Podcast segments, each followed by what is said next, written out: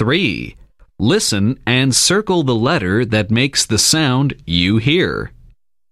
Number 1. L. Number 2. Eh.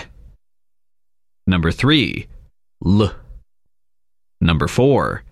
G. Number 5. H. Number 6. L.